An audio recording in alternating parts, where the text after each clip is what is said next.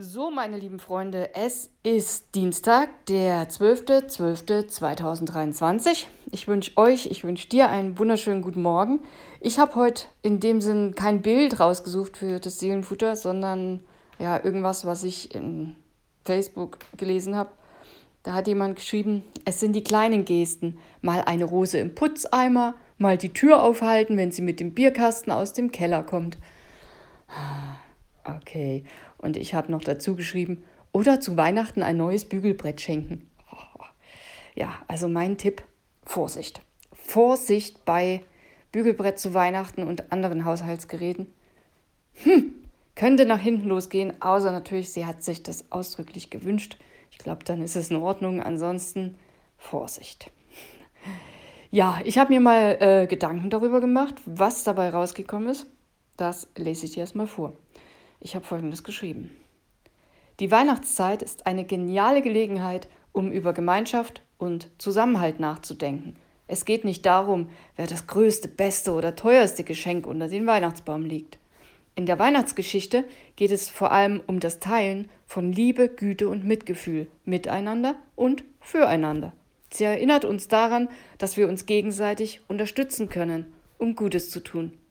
Denk an Maria und Josef, die keine Bleibe fanden, als Maria hochschwanger war. Doch ein Gastwirt öffnete ihnen seine Tür und bot ihnen einen Platz in seinem Stall an. Dort brachte Maria ihr Baby zur Welt. Einfache Hürden wurden von Engeln besucht und eingeladen, das neugeborene Kind zu sehen. Diese Geschichte zeigt das Wesentliche von Weihnachten, die Geburt eines Kindes, die auch die Geburt von Gemeinschaft und Fürsorge symbolisiert. In Lukas Kapitel 2, Vers 7 steht folgendes. Und sie gebar ihren ersten Sohn und wickelte ihn in Windeln und legte ihn in eine Krippe, denn sie hatten sonst keinen Raum in der Herberge. Ich denke, es geht darum, anderen Gastfreundschaft zu gewähren, selbst in schwierigen Situationen und füreinander da zu sein, ungeachtet von Stand oder Status. In dieser besonderen Zeit könnten wir uns daran erinnern, wie wir durch kleine Gesten der Freundlichkeit und gegenseitige Unterstützung eine bessere Gemeinschaft schaffen können.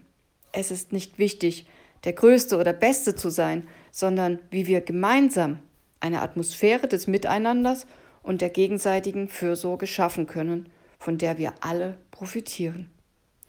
Vielleicht könntet ihr gemeinsam etwas erledigen, also auf das auf den Spruch anfangs bezogen eben zusammenputzen und euch danach mit einem Bierchen belohnen.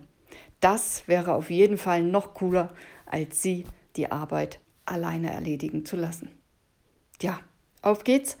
In den neuen Tag habe ich geschrieben und ich wünsche dir einen erfolgreichen Tag, einen guten Tag mit ja, lauter guten Dingen, die passieren und ja, ja, wünsche ich dir noch was? Besseres Wetter. Gestern bin ich echt nass geworden. Es war da richtig fett geregnet.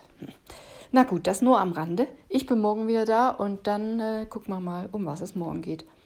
Wenn du Ideen hast, Wünsche, worum es mal gehen sollte oder irgendein Bild, wo du dir denkst, hm, da könnte man was draus machen, schick's mir einfach. Ja, schick's mir einfach. Ich muss mir halt angucken, wo es herkommt, ob ich es verwenden darf und so weiter. Das kann ich dann ja selbst entscheiden. Also, mach's gut, schönen Tag und bis morgen. Bye, bye.